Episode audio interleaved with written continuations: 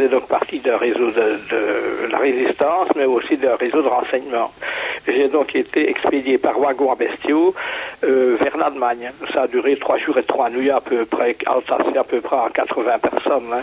Alors on, nous a débarqué par centaines, bien sûr, alors au camp de Neuengamme.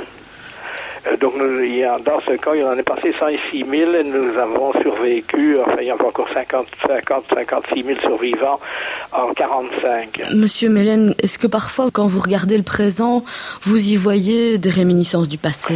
C'est-à-dire, évidemment, sur le moment, avec le Kosovo, ça, nous trouvons ça assez terrible. Il ne pas nous empêcher, bien sûr, de nous rappeler que ce n'est pas tellement loin de nous, mais il y a qu'à peine un demi-siècle et que ça se passe encore en Europe. Est-ce qu'en Belgique, il n'y a pas des choses aussi qui vous rappellent le passé? Peut-être les centres fermés que nous n'aimons pas beaucoup. Hein. Parce que quand nous avons été réfugiés en, en France, on nous a pas mis dans des, dans des centres fermés, quoi, en 40. Hein. Nous mm -hmm. étions comme des gens libres placés chez nos plus pauvres.